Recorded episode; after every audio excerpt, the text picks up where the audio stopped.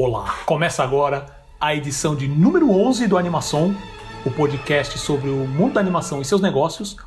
Eu sou Paulo Martini e comigo, sempre dividindo essa bancada online, nesse 11 de junho de, de 2020, Selby Pegoraro. Tudo certo com você, meu amigo? Tudo bem, meu amigo Paulo Martini. Estamos aqui mais uma vez para discutir os principais assuntos da animação, ainda em tempos de pandemia. Gostaria de aproveitar aqui para agradecer os amigos Alisson e Eric do grupo Clube WDW e Oma Disney. Participei de uma live ali. Falei também do, do nosso podcast Animação lá que gerou interesse dos amigos do grupo. Então deixo aqui o meu, meu forte abraço a eles e vamos tocar os assuntos aqui que temos coisas legais para falar. Com certeza. Eu comecei a ouvir mesmo a, eu não vi ao vivo, né? Mas eu comecei a ver a, a, gravação. Muito legal a estrutura deles. Eu não conhecia, vou ser sincero, não conhecia o trabalho deles. E, meu, parece um negócio. Sim, tem um negócio grande. Isso achei legal. Achei bem bacana. E. Bom, lembrando sempre, né, que a gente grava o animação quinzenalmente. E para ouvir a gente, sempre procura por animação, A-N-M-A-S-O-M, uh, ah, no Spotify, Apple Podcasts, Google Podcasts, Pocket Casts, Overcast Breaker e Radio Public. E o Podcast Addict também. Ou você pode acessar direto pelo site, né, o www.animaçãopod.com.br. Uh, ah, e tem também as nossas redes sociais, o Instagram, também Animação Pod, é A-N-I-M-A-S-O-M-P-O-D. Tem a página do Facebook também, que a gente costuma postar umas notícias e coisas legais lá. Também procura por Animação Pod no Facebook. E tem os nossos uh, Twitters pessoais, né? No caso do Selby, Selby Pegoraro, e o meu, Paulo Martini. Certo? E quais são os assuntos de hoje, Selby? Opa, vamos hoje temos três pautas importantes, é, muito, muito, muito a ver com o clima todo aqui que a gente está sentindo politicamente, de pandemia, enfim, de, enfim, disparidade de salário de animadores é pauta de discussões nas redes sociais. A gente vai falar também sobre uma, a carta né, publicada pela vice-presidente da Sony Pictures Animation sobre os eventos atuais e também sobre uma série de, anim, de animação francesa, né, a Wakfu, que ela atingiu a meta de financiamento coletivo em uma hora. Isso eu estou muito interessado.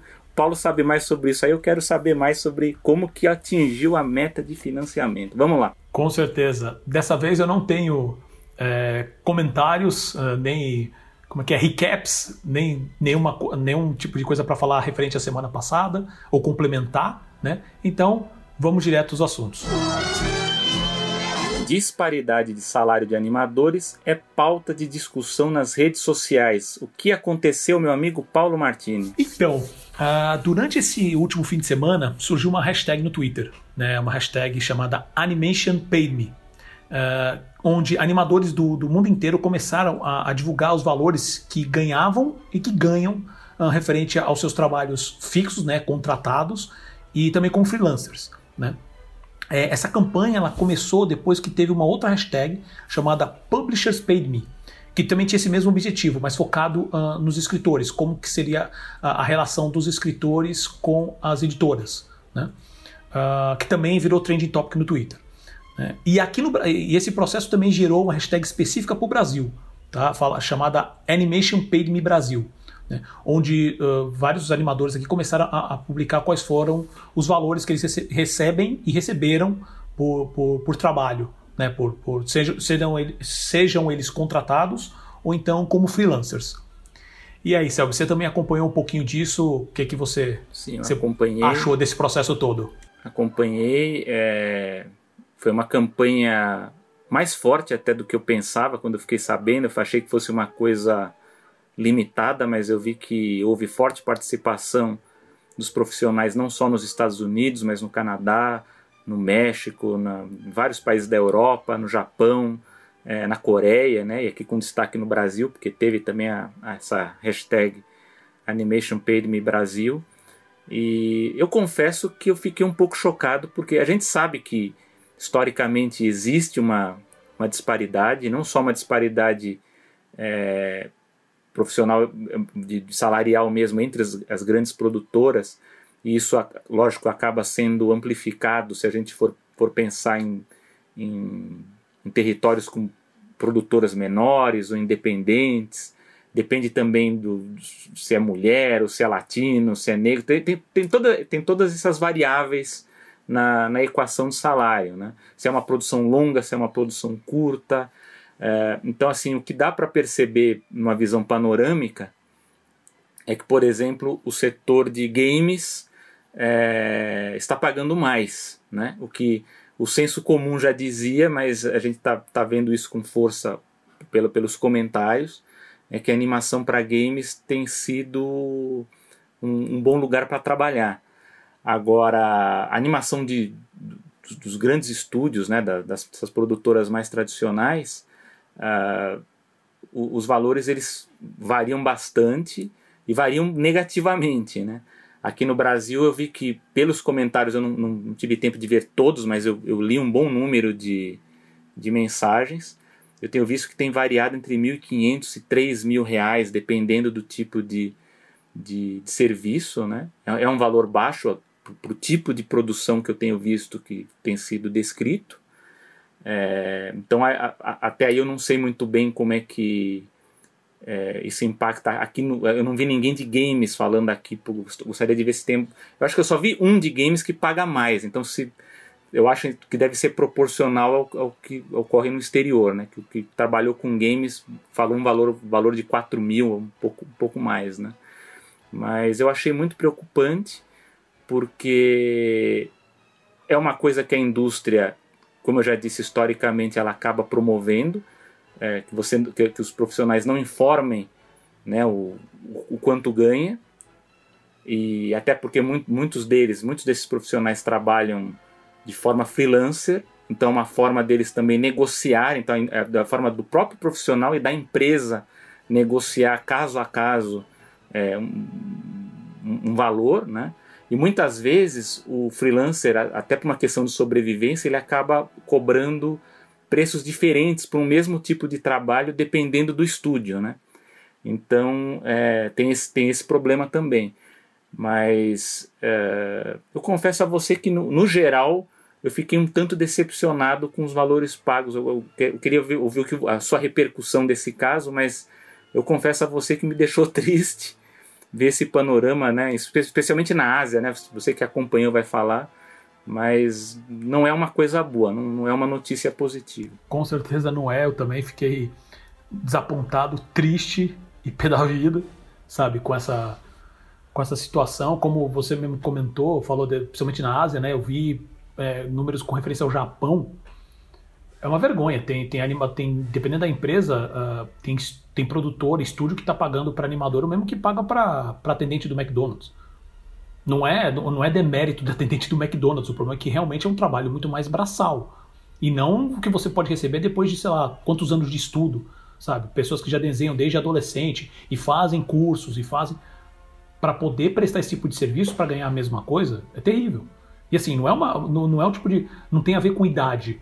Tem muita gente ali que fala que estava recebendo isso já quase na casa dos 30, 30 e poucos anos, entendeu? Então é, uma, é, horrível. E sem falar de valores que não estavam sendo atualizados há tipo 2, 3, 5 anos, sabe? Prestando serviço de freelancers ou às vezes trabalhando fixo, sabe? E tendo esse tipo de salário tão baixo.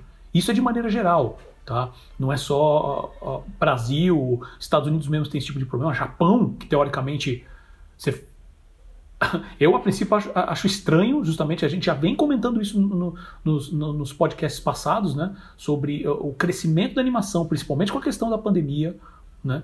Como, como de todo esse caos que aconteceu, na verdade, a parte da animação que soube se virar melhor nesse processo, né? E como a demanda está aumentando, e ainda, come, ainda gera esse tipo de. de, de para variar, os animadores são os que tomam uma porrada maior do negócio. Né? E uma das coisas que eu fiquei meio é, vendo esse processo como um todo, fiquei impressionado que uh, existe realmente um processo que as empresas, as produtoras fazem de e isso eu estou falando especificamente com, com. Ah, são dois casos, na verdade, mas eu estou falando agora especificamente com os contratados, né? São os fixos. Né? Que obviamente não vou falar por carteira por mundo inteiro, porque cada lugar do mundo tem um processo diferente disso. Né? Mas os, os, os, os, animadores fixos, existe sim um, um processo de para que os animadores não divulguem. Não, não, não é que divulguem, é não troquem informação sobre salário com os outros, principalmente com os outros funcionários. Né? É, ele, obviamente que há sempre a informação do, do ah não, isso é para proteger, imagina se alguém sou, soubesse quanto que você está ganhando, né? pode ficar com inveja, ou pode dar problema que pode isso, isso é mais de Brasil, né? Fala assim, ah, alguém pode saber quanto você ganha e pode ficar atrás para ver se, se consegue te roubar, esse tipo de coisa, né? É, e eu fiquei na dúvida se, se isso era uma questão uh, que era um posicionamento das empresas ou existia uma questão legal disso.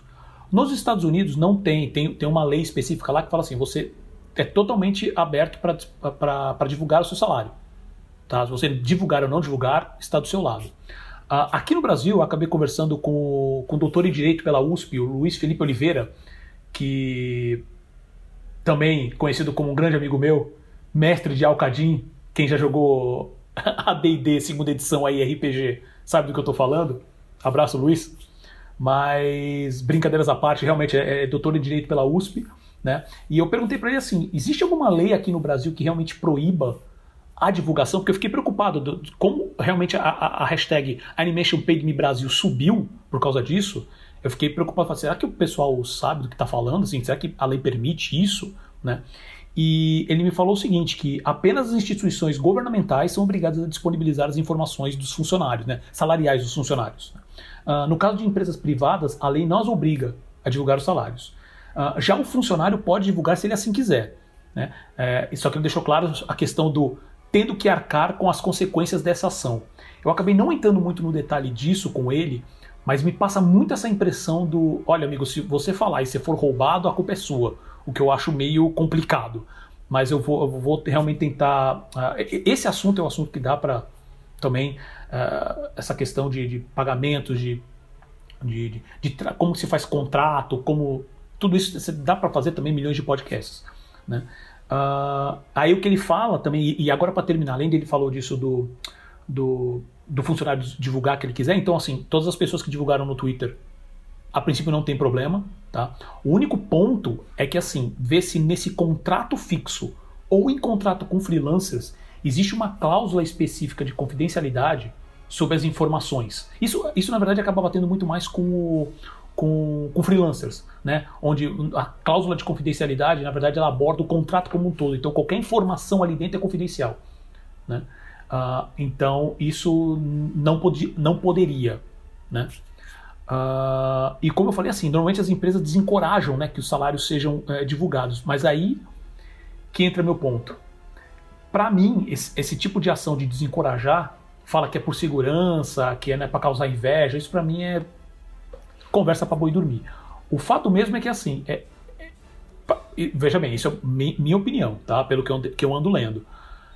É um processo para não estimular que os funcionários se unam.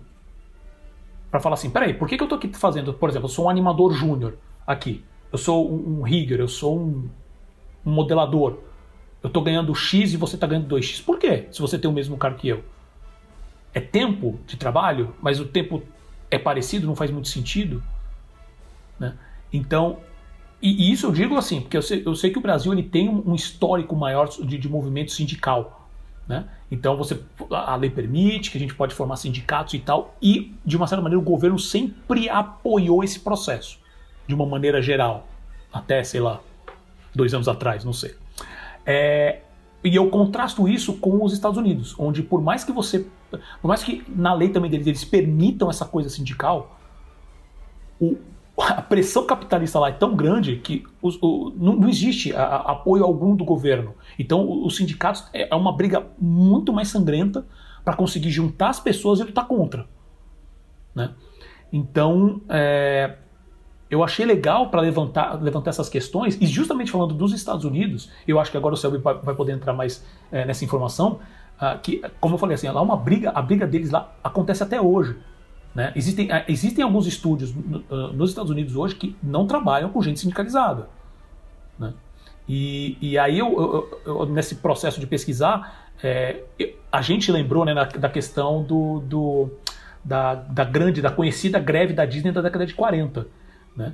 Que foi também que houve, houveram muitos avanços, mas aí eu vou passar para o Selby, que agora o Selby tem tem bastante conhecimento nessa área, acho que pode acrescentar mais. Só, só complementando uma coisa que você falou bem, é, você falou né, sobre essa questão de não, de não haver o interesse que os empregados, né, que os funcionários se unam, né? É, mas a gente tem uma outra, outra variável que tem a ver com especificidades de mercado de cada país. Então eu já ouvi, inclusive tem até um evento, tem uma, acho que é uma coreana, inclusive, que ela tem um grupo agora no, no, no Facebook tratando sobre negócios de, de, de, animação na Ásia, né? É, é bem legal. Estou tentando acompanhar. O problema é que tá tudo em coreano lá, né? Então tem que falar com ela em inglês para ver o que está falando. Mas a, a, a, a, a discussão é que cada mercado tem uma especificidade que influi, enfim, toda essa problemática de salário. Então, por exemplo, no Japão haveria um excesso de mão de obra e de produção. Então, quer dizer, se o cara reclamar muito, tem outro que vai fazer aquele trabalho no lugar dele. Então, embora você tenha muito trabalho, porque você tem muita gente produzindo mangá, muita gente produzindo a, a anime, produção de games também muito alto no Japão, a mão de obra é farta, né? Então, isso também acaba dando uma bagunçada nos valores dos salários. É, nos Estados Unidos, o Paulo já comentou, mas só para falar do Brasil, né, falar um pouquinho aqui do, do nosso país, que eu vi num dos comentários, né, que de uma, acho que foi até uma animadora que participou do hashtag, ela, ela lembrou muito bem o seguinte: às vezes tem, lógico, uma, um certo acomodamento de quem contrata, né, a, a, produtora, que, enfim, ela quer pagar menos mesmo, porque talvez ela queira pagar mais em outro, outro lugar ou queira faturar mais. É, sabe, aquele, o famoso equilíbrio fiscal da coisa, né? Então você acaba compensando. Mas ela lembrou um detalhe interessante que muitas das produções aqui no Brasil elas são vinculadas a editais, né? Os editais públicos. Esses editais eles têm um orçamento fechado. Então muitas vezes é feito um orçamento um valor X e aí na prática quando o cara ali vai realmente pôr a mão na massa para produzir, vai, vai, vai custar mais do que aquilo ali, vai, vai acabar passando. Então ele acaba tendo que enxugar no, no pagamento, né, na produção mesmo, na, na mão de obra, para poder cumprir com aquele valor daquele edital que ele tem direito lá a captar recursos, né? enfim. É, é, é uma coisa bem legal que eu vi, eu, eu vi algum, uma animadora comentar, acho que outro também deu uma, deu uma repercutida. É, mas como o Paulo estava falando, esse problema de, né, de, de lutar pelos direitos trabalhistas, pela questão salarial, ela é muito antiga. A animação hollywoodiana Hollywood, enfim, em geral, já passou por várias greves, né? algumas é, tiveram mais impacto do que outras. As pessoas talvez devem lembrar muito da greve dos roteiristas que a gente teve alguns anos atrás, uns 6, 7 anos, não lembro, que impactou a produção de séries, né? A gente teve temporadas acabando pela metade, enfim, foi uma greve realmente bem forte. Mas no campo da animação, a greve mais famosa é a de 1941, né? Que é, ela, ela, ela, pega vários, várias produtoras, mas a, a Disney ela, ela pega mais em cheio. É, e essa greve, eu, eu vou comentar rapidamente duas greves, porque elas têm caráteres, os, os, os, motivos são diferentes, mas são muito importantes, né? Essa primeira greve de 1941 ela tem relação com a disparidade salarial, que é o tema que a gente está discutindo agora. Só que a gente tem que tomar cuidado quando a gente vai, a, vai, vai explicar né, o que aconteceu para a gente não cometer nenhuma análise anacrônica. A gente tem que entender o que, que acontecia na época. Os salários eles eram muito diferentes entre si. Né? Então tinha às vezes um animador veterano que estava, sei lá, mais de 10 anos trabalhando no estúdio e outro que entrou, sei lá, há dois anos estava ganhando mais. Quer dizer, é, é aquele tipo de problema que a gente está revendo hoje, né? Se a gente vê que o cara entra júnior, aí ele vira sênior, tá ganhando 100 reais a mais, os 50 dólares a mais, o negócio é, é, é parecida a situação. Mas o que, que acontecia naquela época? A greve foi em 1941. Mas a gente tem que lembrar que boa parte desses animadores foi contratada na década de 30, na época da, da Grande Depressão, né, depois da crise de 29, E esses caras estavam desesperados por emprego, então eles aceitavam o emprego que aparecesse. E não tinha essa de reclamar se o outro está ganhando mais ou menos. Não, o cara tinha que ter um salário básico ali para ele levar pão para casa. É, tinha muitos imigrantes da Europa que fugiram da, da guerra. Aliás, isso é um dos motivos pela qual a Disney ela conseguiu avançar muito rápido na qualidade, qualidade estética, qualidade técnica, tal, porque muitos artistas fugidos da Europa foram para a Califórnia e acabaram sendo contratados pela Disney. Só que chegou um momento em que o estúdio cresceu, né? A Disney já tinha lançado Branca de Neve, Pinóquio, tinha construído aquele estúdio que existe hoje em Burbank, que é um estúdio muito grande, e, e os salários dos animadores, hum, ninguém mexeu nisso, né? E começou a ter aquelas discussões internas, porque você vê que o cara que tinha começado depois estava ganhando mais do que o que estava há 10 anos, e aí eles iam descobrir por que com a chefia, e eles viam que era muita questão pessoal, né? O cara gostava mais do trabalho de tal pessoa, achava, ah, bom, esse aqui merece ganhar mais por isso, esse aqui ganhar menos por isso. E isso e a greve ela vai acontecer no contexto da guerra, né? Aí já no contexto da Segunda Guerra Mundial, é, é, na época os sindicatos eles estavam se fortalecendo, né? É, entrou um, um, sindicalista conhecido, o senhor Sorel, Herbert Sorel, que era um cara muito violento, né? ele, ele, ele, ele ameaçava realmente quebrar os estúdios com o impacto da, da greve, e ele conseguiu juntar uma equipe de animadores para que a produção fosse paralisada. O principal nome na greve da, dos estúdios Disney é o Art Babbitt, que, enfim, ele trabalhou em vários desses primeiros grandes projetos da Disney. Um dos responsáveis pelo Pateta clássico lá dos cultos é o, é o Art Babbitt. Ele foi, ele é considerado líder. E, e Se eu não me engano, ele também foi o responsável pela animação da, da Rainha Amada brasileira. Sim, também. também. E, e aí o que acontece? Ele era um cara muito bom, animador, um animador excelente. O Walt Disney gostava dele, mas com a greve passou a odiar, porque o Art Babbitt ele xingava o Walt, ele provocava. Teve uma, uma ocasião que ele partiu para briga com, com o Disney no carro lá, tal.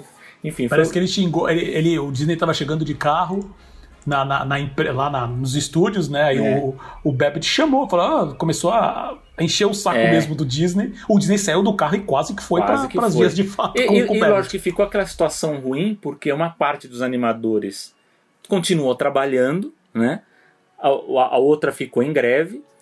É, não... Se eu não me engano, os números foram assim: acho que a Disney tinha, na época, acho que era 1.200 funcionários que, que lidava com a parte de animação mesmo, né? Isso de todas as áreas de animação e parece que na, é, foram entre 300 e 300 e quase 400 funcionários que realmente foram fazer greve. É. Então, e isso, enfim, bloqueou a produção, uh, criou, obviamente, rachas ali, né? Porque um, um, começou a discutir com o outro, alguns animadores conseguiam convencer outros, os, os colegas a participar. Tem gente até que não.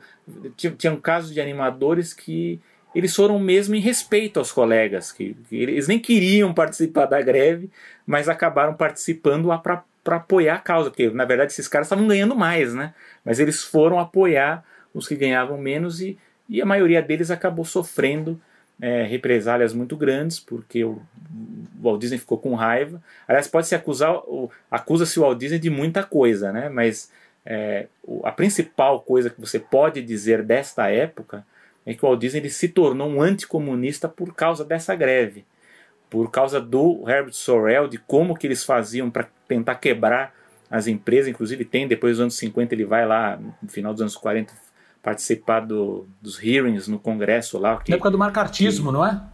Ele vai depor isso, então no macartismo ele, ele vai junto com outros artistas lá para para falar do perigo que eram os sindicatos, né? Porque eles sentiam na pele. E só foi resolvida a greve, por incrível que pareça, com um episódio que de certa forma favoreceu um personagem Isso é uma verdade. Disney brasileiro, é verdade. que é o Zé Carioca. Porque para que pudesse ter sido feito o acordo, naquela época o, o, o governo americano tinha interesse na, na, na, questão da política da boa vizinhança, né, que os artistas de Hollywood viessem aqui para a América do Sul enfim, para fazer participar de eventos, produzir filmes, fazer política de boa vizinhança mesmo, diplomacia de arte, né? O Walt Disney não estava interessado nisso, né? Você, você olha nos documentos que ele não tinha a menor intenção, ele não gostava dessa ideia de ficar participando de evento, de, de festa tal. É, o governo a, ofereceu para ele um dinheiro para que ele produzisse, mas mesmo assim ele Ele, ele fechou um contrato, muito. não foi um contrato Até acho que de que- 32 curtas, mais ou menos, com o governo, né? Isso, então. Mas isso aí o que aconteceu?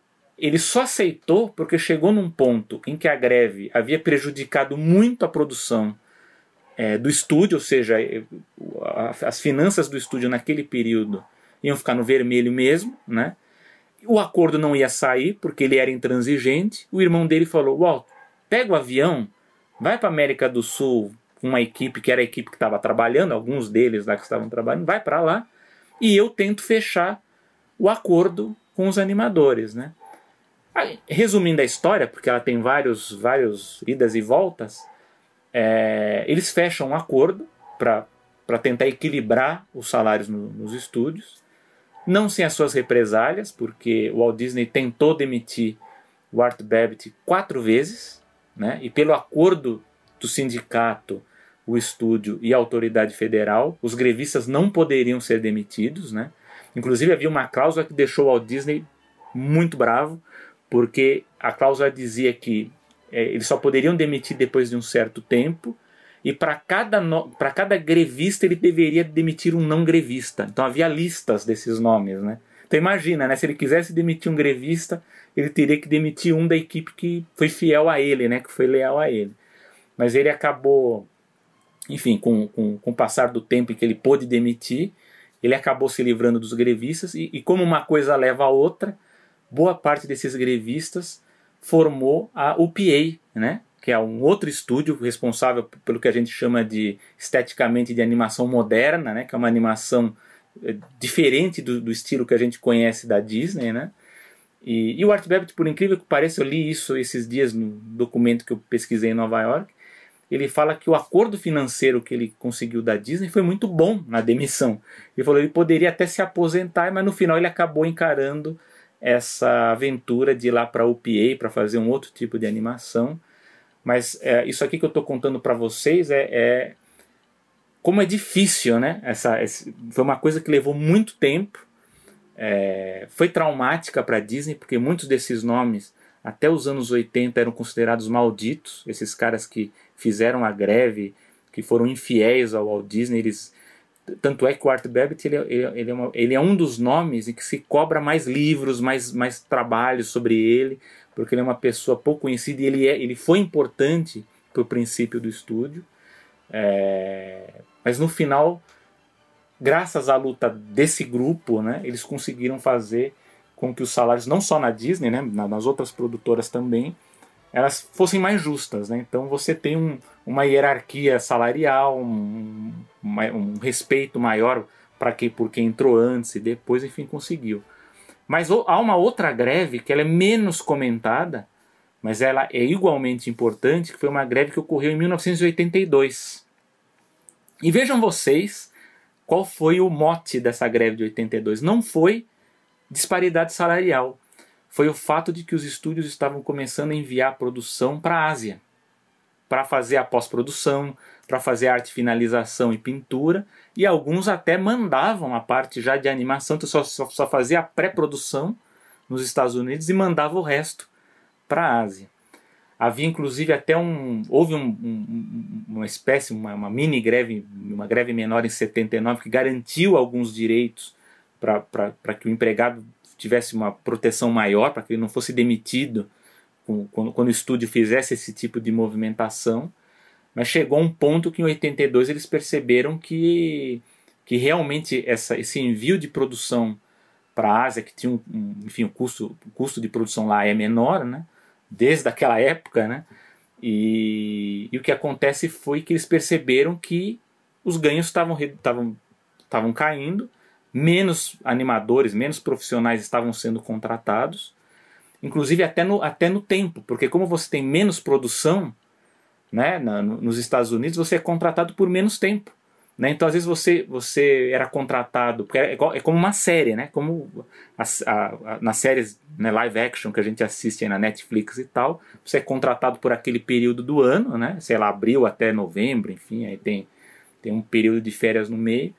Eles percebiam que alguns eram contratados só em junho. junho. Então, quer dizer, o que aconteceu com esses três meses de que você era contratado? Sumiram, né? Sumiram não, foi enviado para a Ásia, uma parte da produção foi enviada para lá. Mas é, para complementar aí o que o Paulo falou anteriormente sobre as dificuldades que as empresas têm né, de, de unificar né, as pessoas em luta dos direitos, é, essa greve ela foi a responsável por enfraquecer o sindicato dos animadores. Olha só, hein? Você vê, aqui de 41 reforçou, né? A de 82 ela reduziu. Por quê? A negociação foi muito dura, porque ela envolveu vários estúdios, né? O único, eh, se não me engano, o único dono de estúdio que apoiou foi o da Filmation. Foi o único cara que fechou o estúdio e foi para a rua com, com a própria equipe para para apoiar, porque falou que ele, que ele achava justo que tivesse um, né, um equilíbrio na situação deles ali. Mas ela foi uma greve muito dura, porque ela foi longa, ela durou 13 semanas. E o que aconteceu foi que os acordos não, não, não evoluíam. E o que aconteceu? É, os animadores é, começaram a aderir a uma cláusula do contrato que eles tinham com o sindicato chamado Financial Core. Né? É, o que é o Financial Core?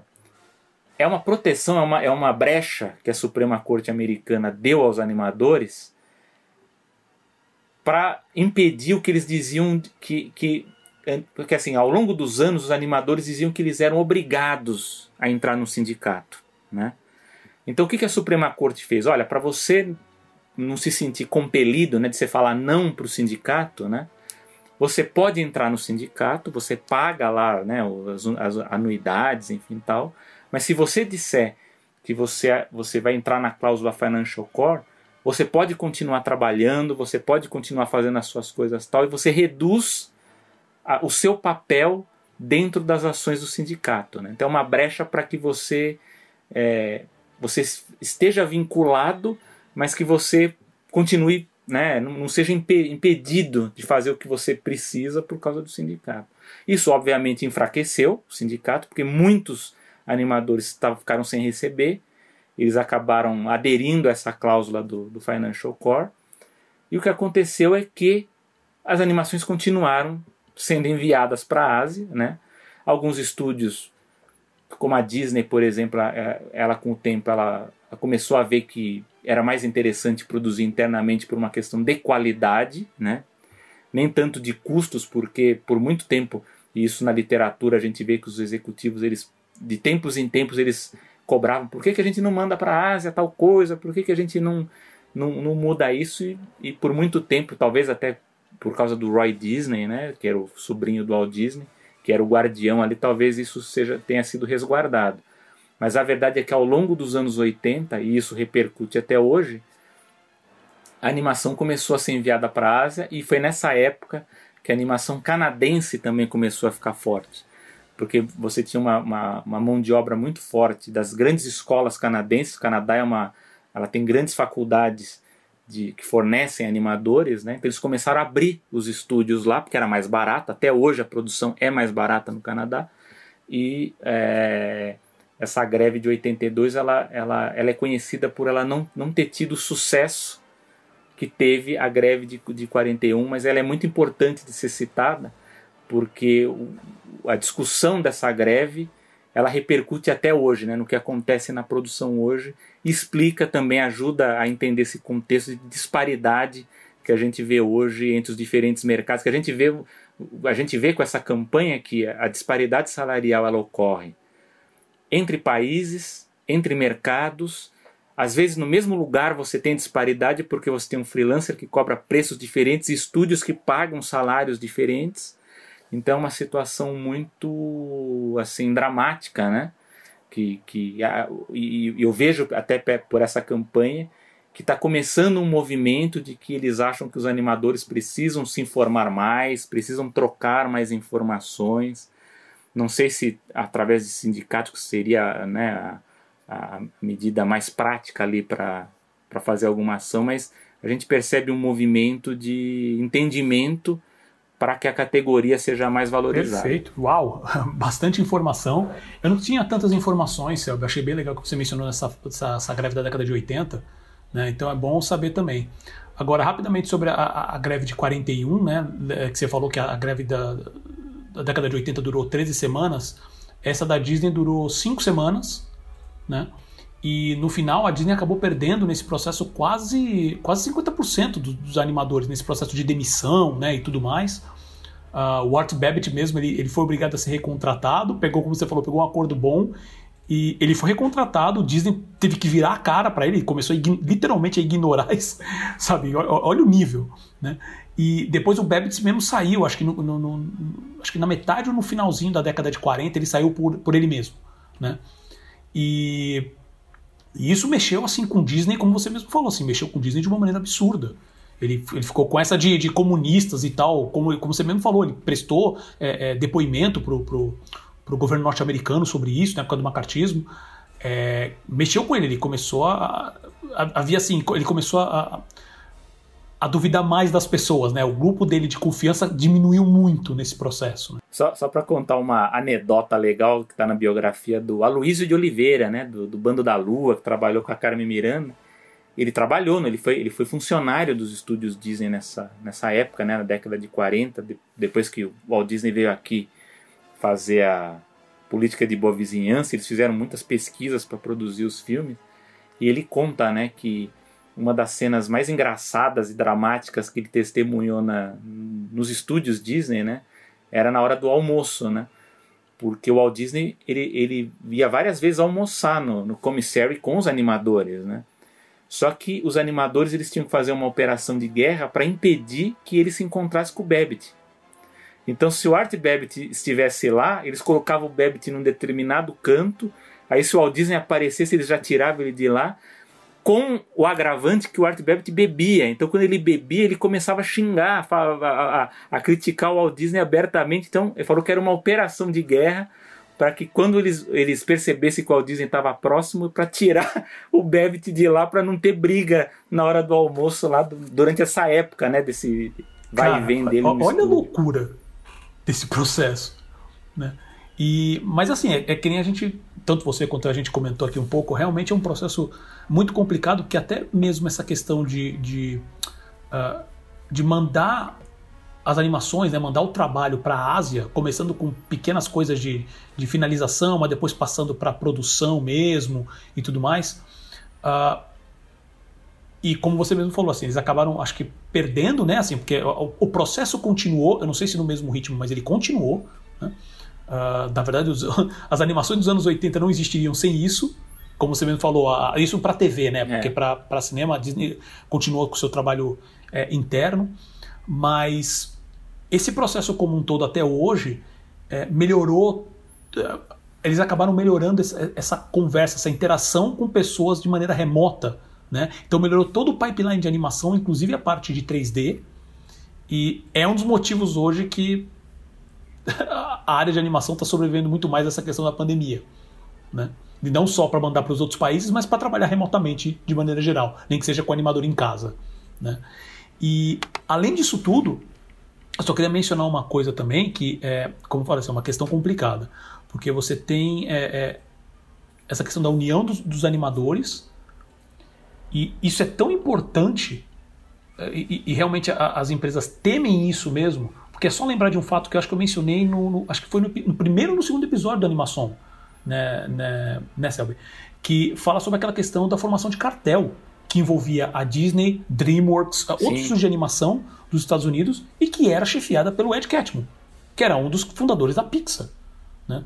Então, assim, existe realmente esse receio. Se, se, a Disney, que é a Disney, se a Pixar, que é a Pixar, fez isso, e outros estúdios grandes, os maiores, se juntaram nesse processo. E, e, e, é muito legal mencionar justamente que a gente vai falar sobre a Sony Pictures Animation hoje, né, por causa da, da carta aberta da, da vice-presidente, que a Sony foi uma das que. E agora eu vou precisar lembrar direito dessa informação, mas assim, eu, eu não lembro se ela, no final das contas, foi meio que obrigada a aceitar ou acabou não aceitando. Eu sei que a Sony brigou, porque o, o, o, o Catmull e a equipe ligavam para os estúdios e, e, faziam, forçavam a entrar uhum. nesse cartel. E se eu não me engano, a Sony, se eu não me engano, a Sony foi a única que não entrou. Entendeu? É, e eles brigaram, e os caras ameaçavam, sabe, de ter problema. E formação de cartel. O que, que seria essa formação de cartel? Dois pontos específicos, só para deixar claro para quem não, não ouviu os, os, primeiros programas, e eu aconselho, se você não ouviu, vai lá ouvir, por favor. É, tinha dois tópicos específicos. Um era manter o salário dos, dos, animadores, assim, de vários níveis, tudo como se fosse tudo tabelado. Então não importa se você trabalhasse na Disney, na Pixar, na DreamWorks, na, seja onde for, uh, aquele vai, digamos assim, animador júnior, você tinha o mesmo salário em todas. Né? Então se você, por exemplo, fosse um animador júnior, fosse um animador bom, você tivesse interesse das outras empresas, o salário lá seria o mesmo. Né? E também tem a questão de que havia esse acordo de que nenhuma uh, produtora iria atrás do animador das outras. Então, se tem um animador que estava se destacando, nenhuma, nenhuma empresa ia atrás por causa do bom trabalho do cara. Justamente para quê? Para o trabalhador não se sentir valorizado, não pedir aumento, porque ele vai, podia ser um trabalho super, um trabalhador super bom, ele ia para os outros lugares e ia receber a mesma coisa. Para quê? Para manter os custos baixos. E para que manter os custos baixos? Obviamente que a produção né, é, é, realmente a parte mais cara, né, o, o headcount, né, vamos dizer assim.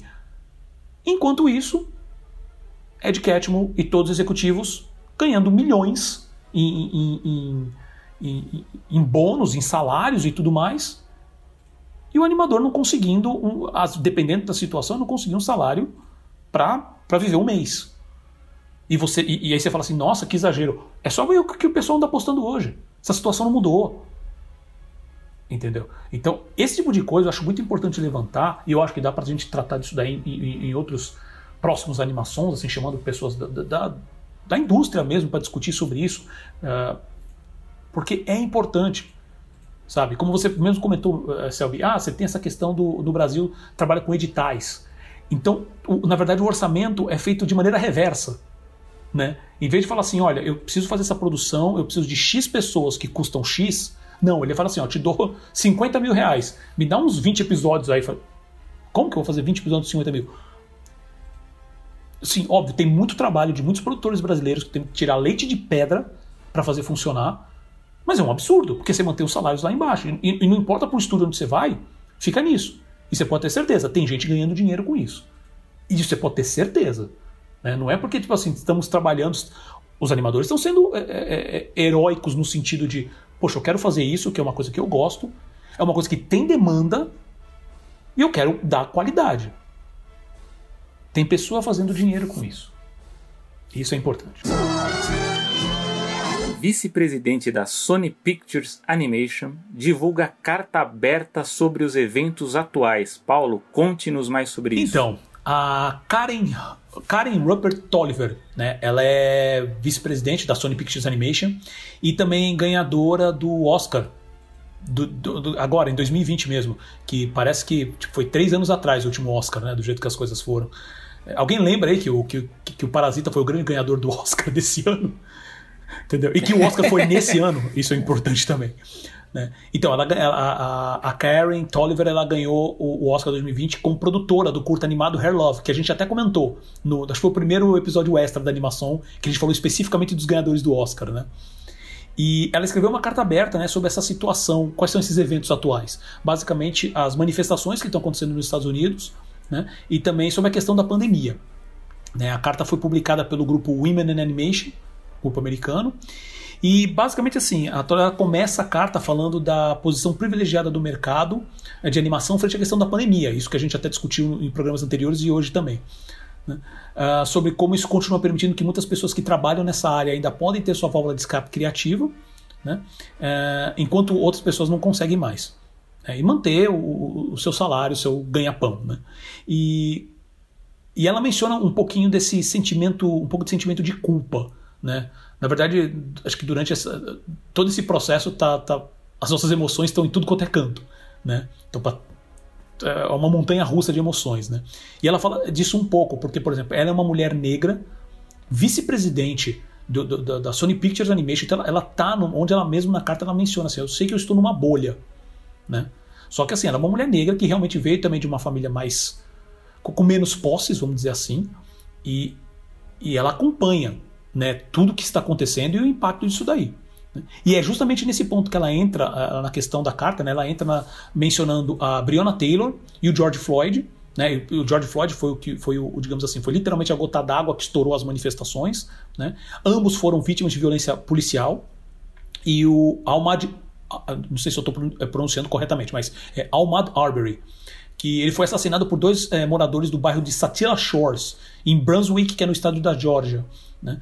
É, que basicamente assim a história do, do Arbery foi ele estava correndo Estava correndo, passou na vizinhança, dois uh, moradores da Brancos ligaram para a polícia, falaram assim: ó, tô, com, tô com receio que esse cara é, é, um, é, um, é, um, é ele, ele entra na descrição do que estava. Uh, do, parece que estava, segundo eles, né? Segundo eles, estava tendo alguns, alguns ataques em algumas casas lá e o cara se, é, é, encaixava na descrição. Diz que a polícia retornou falando assim: não, não tem nenhum registro de furto, não tem nada disso. O que vocês estão falando? Né? Aí os dois simplesmente desligaram, pegaram armas, foram atrás do cara e mataram o cara. Sim, à luz do dia, não foi algo escondido, sabe? E demoraram ainda alguns dias para ser presos. Né, nesse processo como um todo. E o, isso foi antes, né? Eu acho que foi o Alma Arbery foi primeiro, depois foi da Breonna Taylor, e depois foi o caso do George Floyd, que é aí que estourou tudo. Né? E, obviamente, as vítimas negras e os assassinos brancos tanto os policiais quanto esse, esses dois, é pai e filho, na verdade, né, esses, esses moradores. Né? E, e, ela começa a discorrer sobre essa questão de quem seria vítimas e criminosos, principalmente com as manifestações. Ah, todo, todo manifestante é criminoso. Ah, todo dono de loja que teve loja quebrado é, é, é, é vítima. Né? Ah, ela fala também sobre a questão do, do, dos filhos dela, preocupação com os filhos. Ela tem dois filhos, acho que é um, é um adolescente e um pouquinho mais novo uh, sobre a questão dela também viver, deles viverem numa bolha, né? Ela, ela menciona sobre, ah, eu tô tô aqui no mesmo momento dessas manifestações, eu tô aqui com meus filhos no supermercado, né? Mesmo cuidando tem um mosquito passando ali. Mesmo com, com, os cuidados todos que a gente tem, mas nossa preocupação dos meus filhos era basicamente se eu vou comprar um frango ou uma comida diferente, né?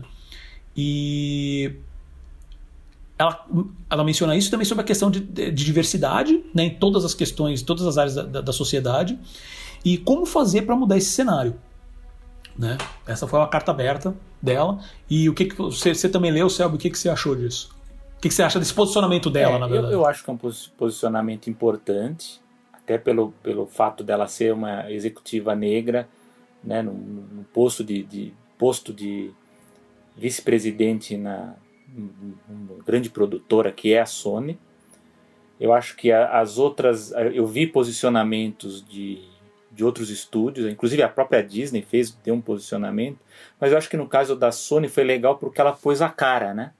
O fato dela ter, ter, ter, ter se exposto ali, é, falou da, da, da, sua própria condição social ali, de, do que, que ela enfrenta com os filhos, enfim, ela humanizou a questão, né? Ela fala assim, olha, eu sei, né? Eu tô nesse, eu tô nesse cargo aqui, mas eu sei é, como que é o dia a dia, né? Das pessoas, como, como que é a relação dela com os filhos no dia a dia. É, achei interessante ela falar um pouco sobre essa questão é, de como essas manifestações têm sido vistas, né? Porque obviamente o que aconteceu lá em, em Minneapolis foi um crime, né? Não foi um incidente, um acidente não.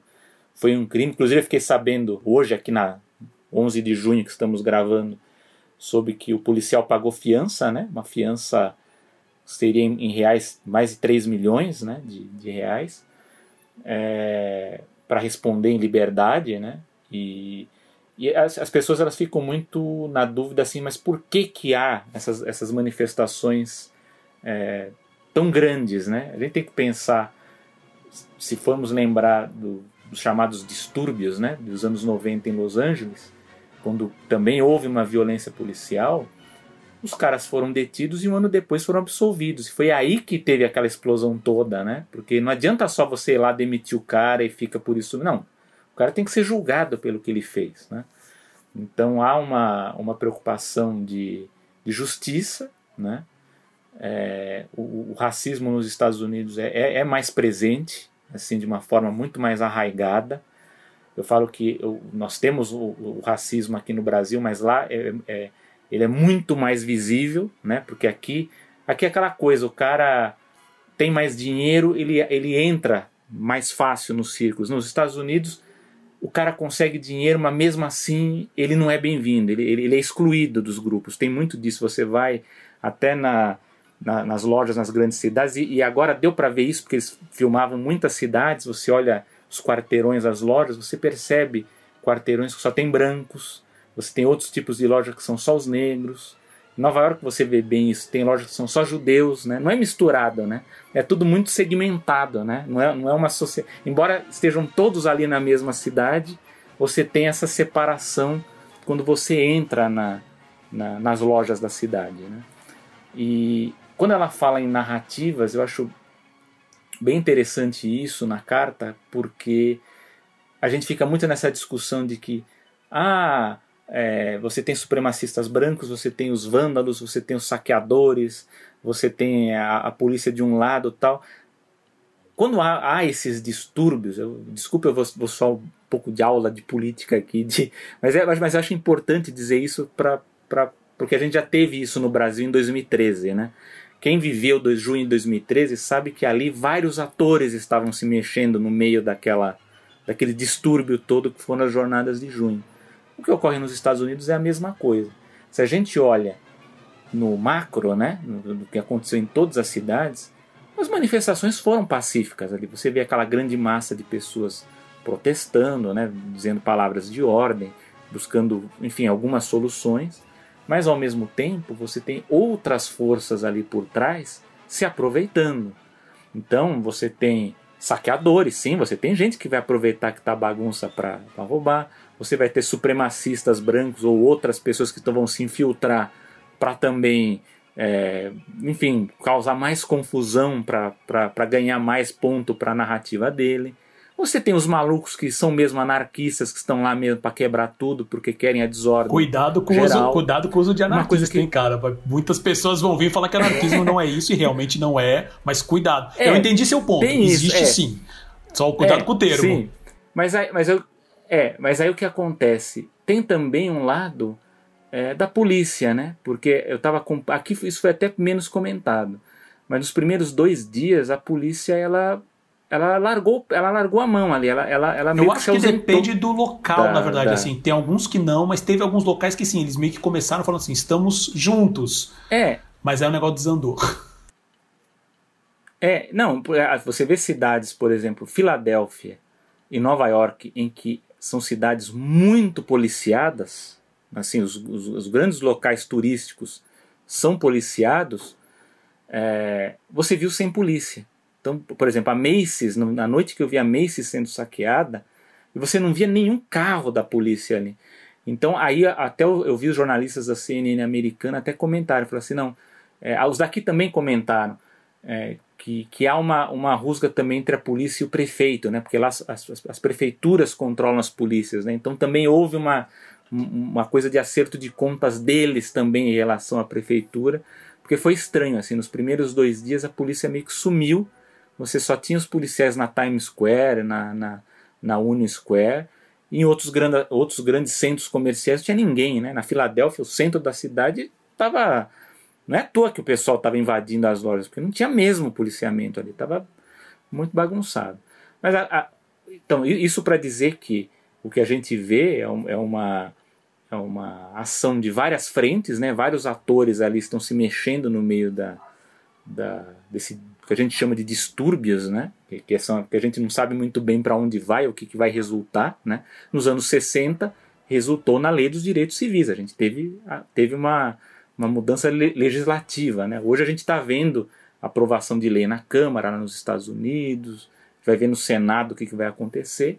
Mas, como, como o próprio Paulo aqui disse quando, a gente tava, quando ele comentou a questão do anarquismo, a gente tem também é, uma questão da gente entender também o significado né, desses termos né, que a gente fala de o que, que é vândalo, o que, que é anarquista, o que, que é supremacista, né? Porque eu já ouvi, por exemplo, gente falando dos supremacistas negros também, né?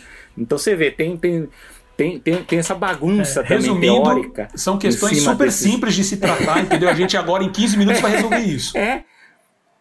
Não vai, mas, mas assim, é legal a carta da, da vice-presidente por conta disso. Mas agora eu vou, eu vou fazer uma análise do que eu acho que ela pode fazer como executiva, que eu acho que ela tocou menos, ela, ela fala, fala assim superficialmente disso, mas que é o seguinte: os grandes estúdios, como forças comunicacionais, né, a mídia importante, né, não só para os americanos, mas para o mundo todo, porque é, gente, o filme de Hollywood, as séries, enfim, elas são exportadas para o mundo todo, é que assim, a gente tem que ter mais diversidade nas produções, né?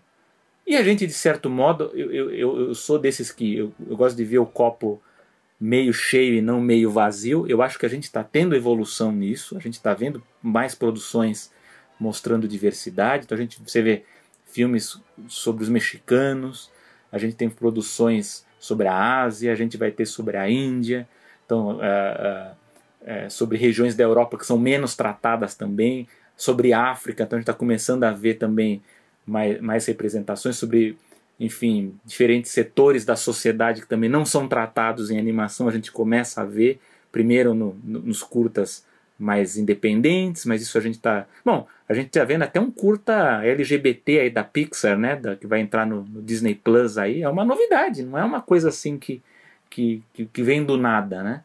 Ela é uma evolução. Então, mas se do ponto de vista da produção, né, da, da, da, dos temas dos filmes, isso está evoluindo, eu acho que do ponto de vista de produção isso ainda está muito atrasado. Então a gente vê poucos diretores latinos, poucas mulheres na direção, inclusive é uma, uma discussão que foi levantada pela Brenda Chapman, Sem dúvida. Né, quando ela foi afastada da, da direção do Valente, né, lá na, lá atrás na que isso também é um, é um livro é que ela não, é. desde que ela saiu ela realmente ela não, não entra nesses detalhes mas esse é um livro também que eu tô esperando com muito gosto porque eu sei que não foi também algo simples isso pode e eu acho também que é, não foi sei agora é uma impressão opinião minha mas eu acho que isso aí vai provavelmente bater muito na questão John Lester aí viu? Tem a leve impressão. Leve impressão. É, tem isso. É e, e, e, e lógico que é, até para repercutir uma polêmica que teve aqui no Brasil envolvendo um, um, um youtuber famoso aí, o Felipe Neto, né, que ele foi, ele houve uma polêmica porque ele, ele, ele estava cobrando a posição, né, de do Neymar, né, de, de outras personalidades negras, e eu vejo isso sendo comentado hoje nos Estados Unidos que é assim, você não pode cobrar posição de uma Brenda Chapman, mais do que ela já falou. Ela, o que ela falou, que eu vejo gente cobrando que ela fale mais. Fala assim, gente, ela já falou. Né? Ela está ela tá numa posição oprimida ali, Sem ela foi dúvida. afastada Concordo da, com você. Da, da, da, da, da, direção. Então, assim, você tem que cobrar de quem? Do Ed Catmull, você tem que cobrar dos outros caras, não dela Perfeito. que você tem que cobrar. Ela já fez, a, ela já deu a posição dela, né? Então, assim, o que eu vejo que, a, que essa vice-presidente da Sony ela pode fazer, eu espero que ela faça, até porque eu, eu, eu, pelo, pelo texto dela, achei que é uma pessoa que compreende perfeitamente a situação geral aí do, do que está acontecendo, é o quê? Ok, nos temas a gente está avançando? Estamos, a gente está começando a ver temas diferentes, mas e na produção? Nós temos mulheres animadoras, porque nós temos a, animação campo masculino, né? Assim como os quadrinhos, ele tem mais homens do que mulheres. Né? Então tem que abrir espaço. Né? Temos diretoras, temos produtoras, são poucas as produtoras. Há, há mecanismos para que existam mais. Né? O ambiente é tóxico para esses profissionais que não estão conseguindo acessar esse. É, são coisas, isso não é, é, específico da animação, isso é geral, né? A gente está falando aqui da animação, Com mas é certeza. é geral. Com mas eu acho assim, é, eu penso que a carta dela, eu espero que isso se desdobre, que a gente até leia mais sobre isso, que ela, ela, ela apareça mais, com ação, ação do ponto de vista da produção. Quais são os mecanismos, que é bonito falar tudo isso, é das narrativas, tá ok, concordo com tudo. Mas o que está sendo feito na prática? Né?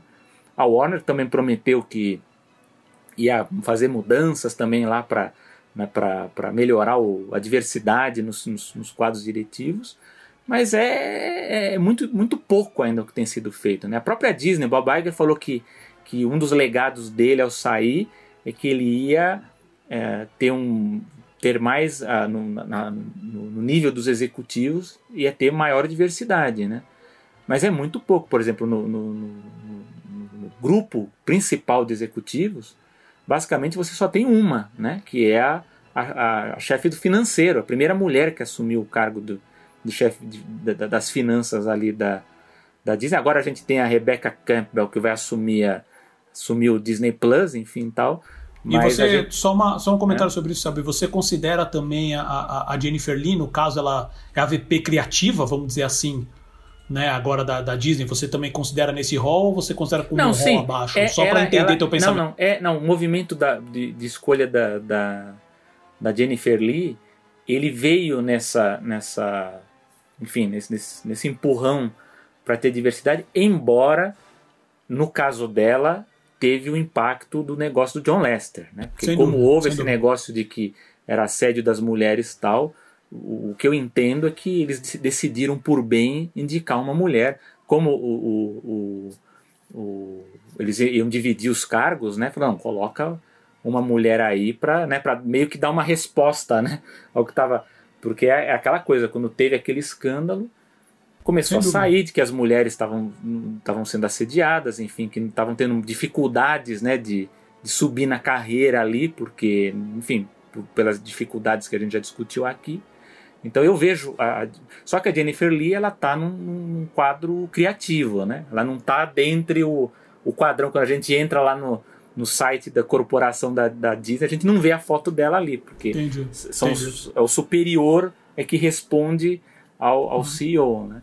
Uhum. Mas sim, faz parte do movimento, mas o que a gente espera é que tenha mais mulheres, que tenham mais latinos, que tenham mais negros, e lógico, pelo a gente, a gente espera que seja pela qualidade deles. Não adianta também você pegar qualquer um, né? Que, que, que ficou até feio para Pixar, embora eu, eu, a gente quem é da área sabe que o cara é sensacional lá que na época que eles estavam fazendo Coco, né, que ele foi professor uhum. acusado de não ter nenhum nenhum mexicano ali, né, na...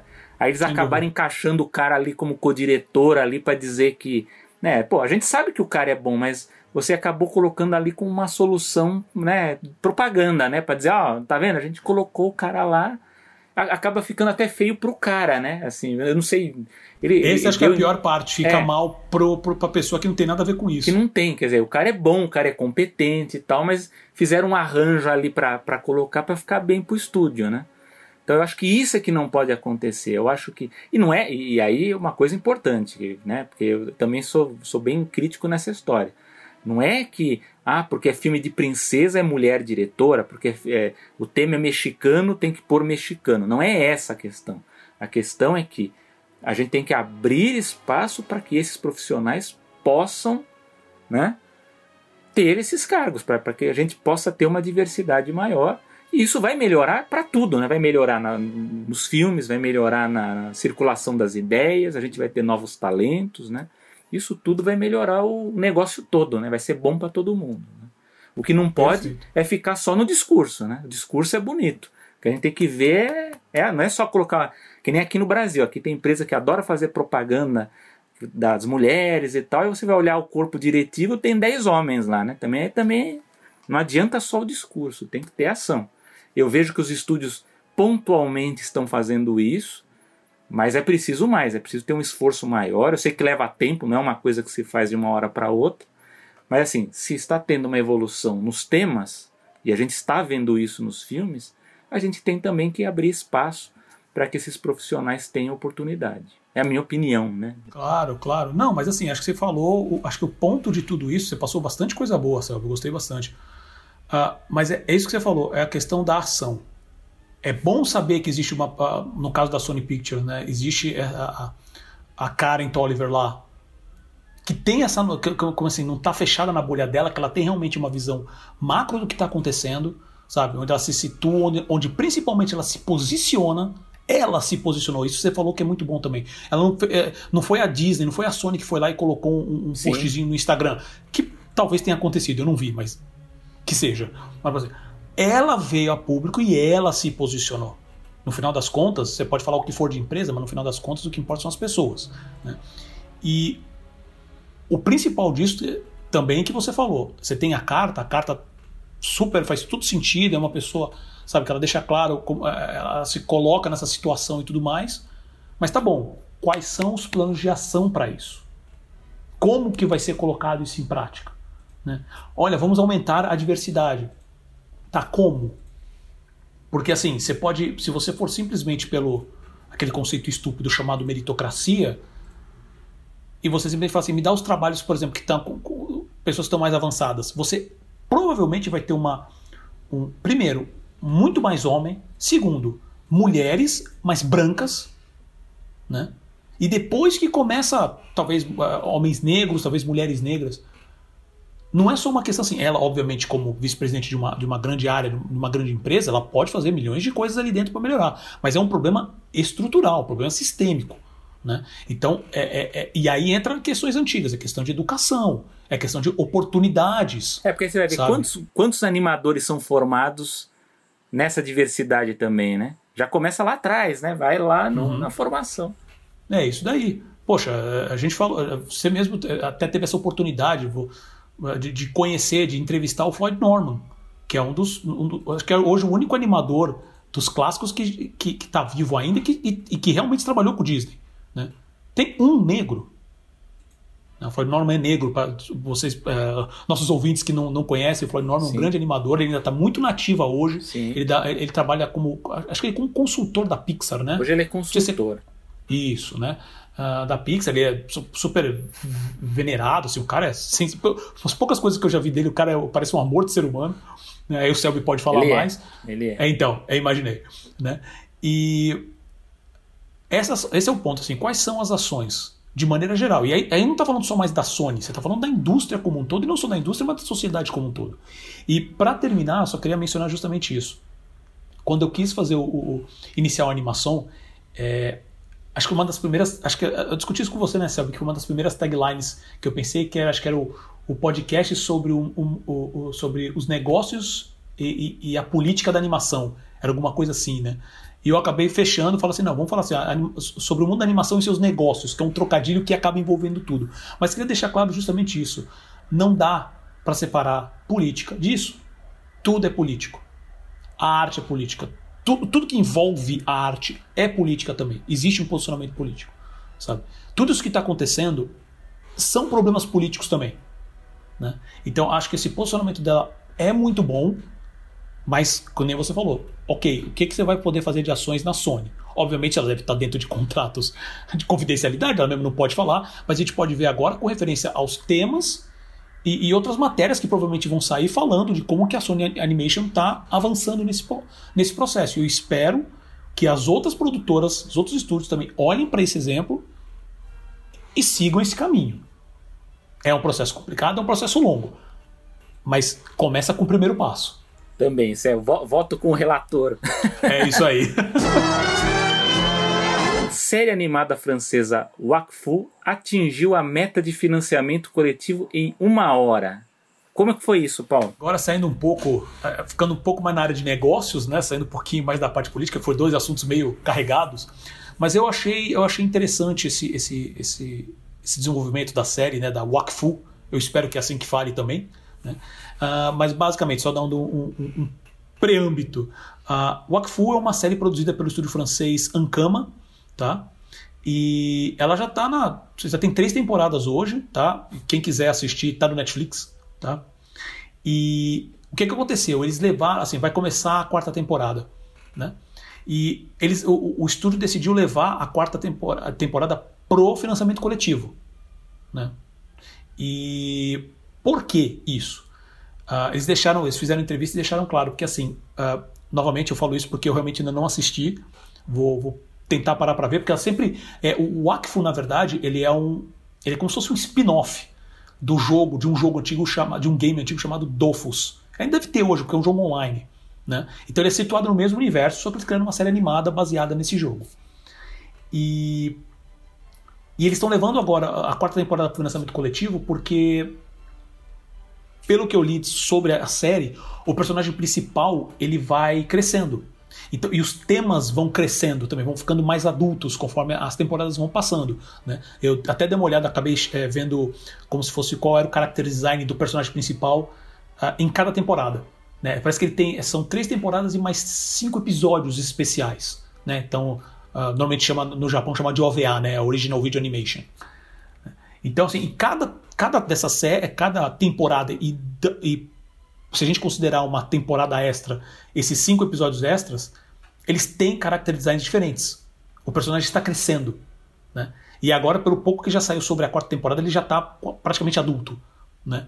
Então os temas estão ficando mais adultos também. E, segundo os produtores, eles decidiram passar por lançamento coletivo uh, justamente por causa disso. Porque uh, que entra também numa discussão antiga sobre desenho animado ser só para criança, ou na verdade o público maior está justamente um público infantil. E, obviamente, se você está fazendo uma série mais adulta, a, a possibilidade de você conseguir é, financiamento fica um pouco mais complicada. Então eles já têm uma base formada, né? Uh, e foram para o financiamento coletivo. E o lance é: eles pediram 112 mil euros para para fazer, se não me engano, assim, como, uh, sendo só uma parte, tá? Uma parte do financiamento, uh, 112 mil euros para fazer os três primeiros episódios. Eles bateram isso em uma hora. Sim, 112 mil euros. Foi assim, em uma hora. E a campanha ela começou, detalhe, 8 de junho. Ela começou dois dias atrás. Né? E assim, até um, eu, eu, vi até ontem à noite. Ela estava com já 860 mil euros. Ainda faltava, ainda falta tipo 18, 17 dias para ela terminar. Entendeu? Então eu fiquei, fiquei impressionado com esse, com esse alcance. E você, Selmo, o que, que você achou é, disso? Não, é, eu, eu, fiquei impressionado. A gente já comentou aqui no, no Animação em episódios anteriores, e como sempre recomendamos que, se você não ouviu, que vá lá procurar e ouça. A gente já discutiu alguns projetos de animação que foram é, patrocinados aí nessas campanhas coletivas. E eu fiquei muito impressionado com o volume alcançado. E aí é aquela coisa, eu sou ignorante na, na, na parte da, dessa, da série de animação, lembro mais do game, né? O, o game eu lembro mais da, do nome, lembro de, de, das imagens, enfim. Mas aí eu fico pensando se não tem muito a ver também com a popularidade do game, né? Tem aquela história também de já ter o público, né? Porque a gente sabe que tem a, a produções que entram nesses, nesses catarses, né? esses, esses financiamentos coletivos e tem muita dificuldade de alcançar. Alguns conseguem com, com uma proposta menor, né? mais econômica, mas a gente vê que para uma proposta alcançar um, um, volume tão alto assim em pouco tempo, né, é porque tem uma base, uma base de fãs ali já consagrada que deve estar tá ajudando também nessa, nessa, nessa campanha. Aí entra naquela velha discussão que a gente pode no futuro dedicar um, uma edição inteira para discutir isso, porque é uma discussão Não, longa. Eu escrevi um capítulo sobre isso na minha tese, que é a a briga que tem entre a, a tese, a, a, a teoria do blockbuster, né? Que se você apostar em, em, em, enfim, conteúdos, né, em IPs mais conhecidos, você tem mais chance de agregar valor de produção, agregar público, agregar, então você, você tem mais facilidade de produzir, né? Isso não, não significa que o negócio vai ser um sucesso, que vai lucrar, muito pelo contrário, mas é, é, uma, é uma tese que defende que quando você tem uma base consagrada de consumidores ali daquele, daquele IP, você consegue mais dinheiro, mais talento, né, mais poder de marketing, enfim, de divulgação para criar um, um, produto com alto valor de produção. Né? Então fica essa dúvida aqui. Né? Você vai falar da, da, das outras produtoras também? É, então. Uh é impressionante. É, eu também fiquei. Eu até dei uma procurada, na verdade, né? Porque essa parte do financiamento coletivo, é, obviamente, se você tem uma base já pronta, a tendência é que você consiga uh, esse financiamento, né? Que, que, que essa base venha para apoiar o projeto, né? Que é o que o Wakfu tem. Ele já tem três temporadas, não, não é uma marca que é completamente desconhecida, já tem no Netflix em vários países, né? Como falei, aqui no Brasil ela está completa. Né? Uh, mas eu até dei uma pesquisada. Né? Falei assim, deixa eu ver qual, qual que é o, a rede social deles. Né? Por exemplo, eu, só que assim, que nem, que nem você falou assim, eu fui no. Uh, só no Wakfu. Eu não fui. Eu não, acabei não pesquisando do Dofus. O Dofus deve ter uma base gigantesca, creio eu. Né? Mas eu já, já tenho uma contrapartida nisso. Mas, por exemplo, o Wakfu hoje tem 123 mil seguidores no Facebook, tá? Uh, sem falar na página do próprio estúdio, que tem 300 mil seguidores, né? E, e são, são números muito bons. Eu ainda acho que, assim, uh, como eu te falei, eu não vi a do Dofus, eu não acho, se eu não me engano, eles não têm Instagram, tá? e eu não sei, por exemplo, se eles seguem por exemplo, será que eles, eles aplicaram um pouco em publicidade online? Novamente, eles não são um grupo novo, de, de uma, não é uma produtora nova que está tentando fazer. Não, eles já têm uma estrutura super formada. Tá? Não sei se eu falei, a Ancam é um estúdio francês. Né? Então eles já tem uma estrutura, eles já fazem games, já, sabe, é, é um estúdio, é um full. é um estúdio completo já rodando. Né? Ah, então, assim, será que eles fizeram publicidade online? É, é, fizeram, tem, tem algum, algum grupo de acompanhamento no Reddit, que é muito. aquele fórum online né, que tem muita uh, tem um acesso muito alto, uh, não sei, não, não, não cheguei, não, não, acabei não indo tão fundo. E, como eu falei, eu não vi a página do próprio Dolphus, que provavelmente eles utilizaram como, como ferramenta. Ao mesmo tempo, eu quero uh, aproveitar para mencionar um outro projeto que eu achei também bem, bem legal, chamado Sea Rats, tipo ratos do, ratos do mar, né? que é da produtora espanhola é, Petuns Studio. Uh, que também assim foi, foi um outro, outro sucesso. Eles lançaram agora também, no início de junho, uh, lançaram a meta de 16 mil euros. Uh, e, uh, como é que é? Não, a meta era, era, menor, acho que era 5. Não, tá certo, tá certo. A meta era de 16 mil euros e eles bateram essa meta em 9 horas. E até a última vez que eu tinha olhado, faz dois dias atrás, ela já tinha atingido 55 mil euros.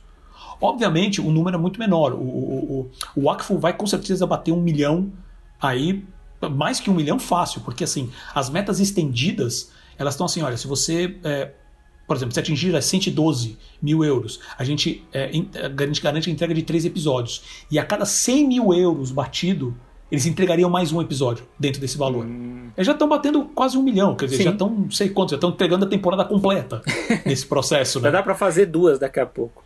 Isso, exato. E aí, e no caso do, do Petuns Studio, eu fui também olhar as redes sociais, as redes sociais deles são pequenininhas. Quer ver? Tô até ver aqui.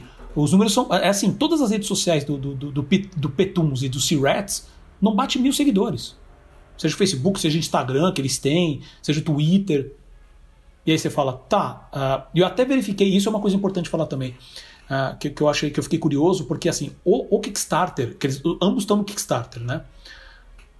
O Kickstarter em si hoje ele já é uma rede social. Tá? Então você já tem um, um, fluxo de pessoas, ele já roda sozinho, existem pessoas que estão lá, que estão lá focadas assim, poxa, que projeto que eu acho legal que eu posso dar grana. Às vezes é uma pessoa que nem é criativa, não trabalha na área criativa, não tem interesse como, como fã. No caso do Akfu, eu sou fã, eu quero ver mais. Então, eu sou fã de Transformers, eu quero ver mais. Sabe? Então vou, vou, vou aplicar.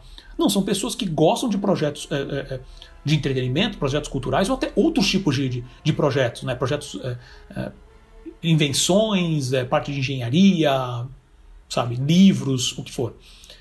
E normalmente, como eu falei, assim, é, é, é uma rede social, então ele se retroalimenta. Então ajuda muito se você, se aquele perfil ele já uh, investiu em outros projetos e se já criou outros projetos também. Né? Então você mantém a, a roda funcionando. No caso do, do Petuns especificamente, não, era o primeiro projeto que eles lançaram com o primeiro perfil. Então, com aquele projeto, pelo menos, eles não têm esse histórico. Como que eles conseguiram atingir um número tão alto, com, uma, digamos assim, com uma área de seguidores baixa?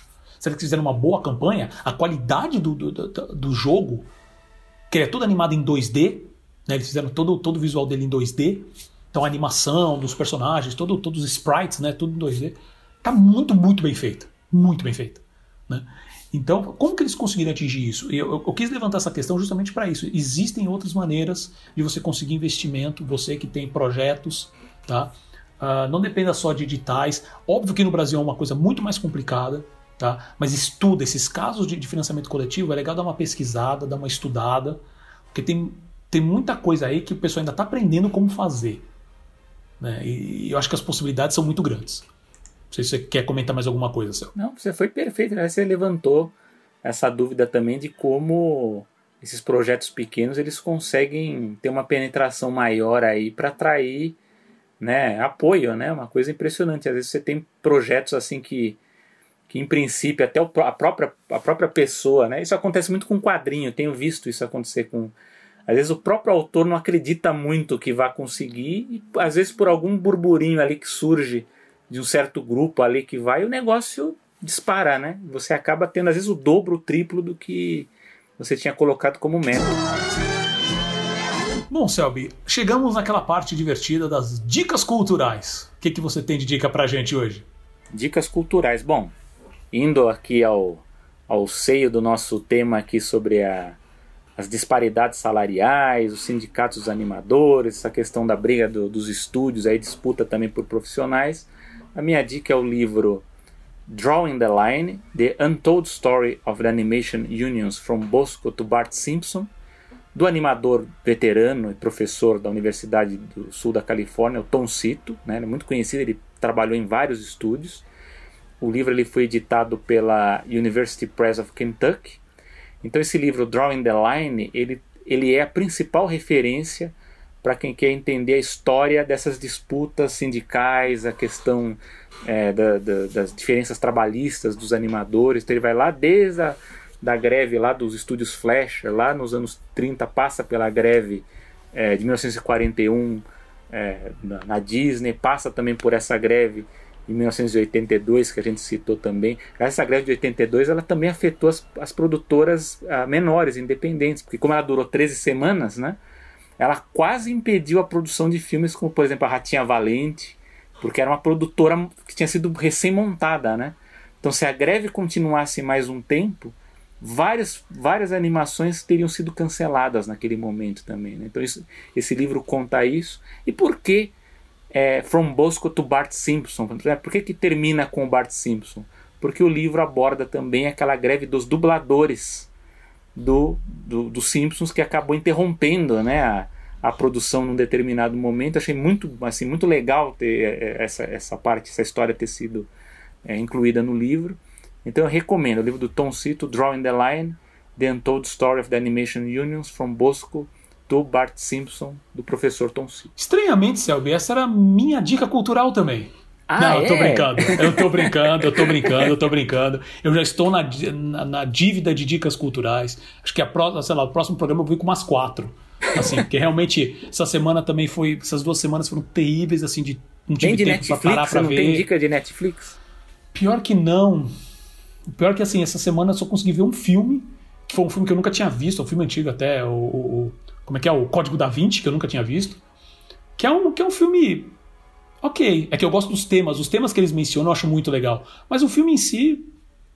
Ok. Ele é ok. Não tem nada, nada além disso. Então essa não Mas é a... uma dica cultural. Então. Cara, se, você, se vocês têm interesse sobre essas questões. Uh, sobre, sobre como é que fala? Sobre igreja, principalmente a igreja a católica, uh, sobre o Vaticano, sobre. É, é, um, pouco, um, pouco não, né? Porque você tem um pouco de estudo aí por trás também sobre essas questões é, de, do, da base que formaram a igreja, por que, que, a igreja foi formada dessa maneira, com esses símbolos. Então, assim, eu acho que, que, que, o filme ele brinca, né? Obviamente que é baseado na obra do Dan Brown, né? Do livro do Dan Brown, mas ele brinca com esses. É, com, essas questões, assim. Uh, é, é, é, que eu não quero também falar, quem nunca viu a, a Vai dar spoiler. o filme, eu não, é, não quero dar spoiler, porque você tem elementos muito legais. Sabe, Qualquer com coisa é spoiler no como, filme, então é, como a igreja, é, como a igreja vê a mulher. Isso é o, acho que é o tema que eu posso falar sem entrar em detalhes. Tá. Né? Ah, então eu vou dar uma dica pelo Paulo. Assistam os Isso, filmes do Estúdio. Ghibli na Netflix, tá lá. Que aliás eu discuti até com o pessoal lá do, da live que eu fiz ontem lá do Yama Disney. Vão lá, procurem os filmes do Miyazaki lá. A gente aproveita que a gente aproveita aqui para ver também junto. para depois é, comentar. É isso daí. É isso aí. Eu acho, que isso, é, eu acho que eu já usei essa como dica, tá? Mas Sim. eu não tô lembrado. Então, mas assim, filmes do Miyazaki é sempre bom. Tá, então não, não, não, se limitem a porque eu dei a dica no passado. Se é vão, vão ver, porque é um filme mais maravilhoso que o outro. Uh, é isso. e com isso, chegamos ao fim chegamos ao fim de mais uma animação. Sabe, meu amigo, comentários finais? Comentários finais. Agradeço mais uma vez aqui a discussão com o Paulo Martini. Discussões sempre muito boas. A gente até acaba lembrando coisas que a gente não planejou na pauta, a gente acaba também lembrando no meio da discussão. Isso é sempre bom, acaba também ajudando até nos meus próprios projetos aqui. De, às vezes a gente está pensando numa coisa e no meio da discussão tem uma ideia legal aí para aproveitar. Agradeço aos nossos ouvintes, lembramos também que temos as nossas redes sociais no Twitter. Vão lá na página do Facebook porque estamos, na medida do possível, postando notícias, comentários lá. Inclusive, eu comentei lá um, um livro novo que está para sair sobre o a Ghibli, né, do executivo americano que trabalhou lá. Então entrem lá para na página no, no, Facebook. Esse livro Temos vai também, ser muito bom. É, esse é, esse é esperadíssimo, está muito aguardado. E peço a vocês que, se vocês quiserem entrar em contato, né, com dúvidas, críticas, com dicas culturais também, é, participem das, das, das, nossas redes, compartilhem se vocês estão gostando aí, mandem para os seus amigos, publiquem nos, nos grupos, WhatsApp Por de favor. família também. Em vez de ficar discutindo besteira, passando fake news, manda o link aqui do nosso podcast que é, vai ser nota 10 aqui, informativo, não é chato. Vai, vai lá, manda para sua tia também que ela vai gostar também das discussões do mundo da animação. Nós ficamos não por aqui, teria Paulo. dito, não teria dito melhor essa questão. Em vez de passar fake news, compartilhe a animação. Perfeito. É. Perfeito. né? E, obviamente, já quero aqui agradecer, como sempre, o Gustavo Pinheiro, sempre dando uma força na parte de design. Exatamente, na parte de design, na parte de edição do podcast. Né? E lembrando das, das, nossas mídias sociais, como você falou, então no Instagram e no Facebook você pode procurar por Animação Pod, né? E no Twitter, você pode ser no meu Twitter pessoal, Paulo Martini, ou então no do Selby, Selby Pegoraro.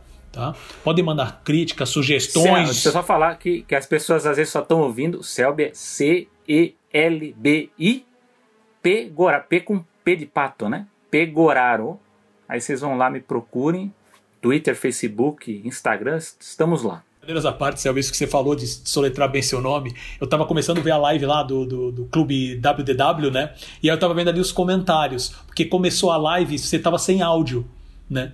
E aí eu vi o comentário de uma pessoa lá que falou assim: Ah, o celibato tá sem áudio. Eu achei aquilo sensacional. Falei, cara, preciso comentar isso em algum momento depois. É. é mas então, então, nossas redes sociais, né? E mande comentários, críticas. E lembrando que você pode ouvir a gente, o Animação, né, no Spotify, Apple Podcasts, Google Podcasts, Pocket Casts, Overcast, Breaker, Radio Public e Podcast Addict. Sem esquecer também direto o nosso site, que é o www.animaçãopod.com.br. Eu sou Paulo Martini e junto com o Sérgio Pegoraro a gente se vê no próximo episódio. Isso é tudo, pessoal. Até a próxima, pessoal.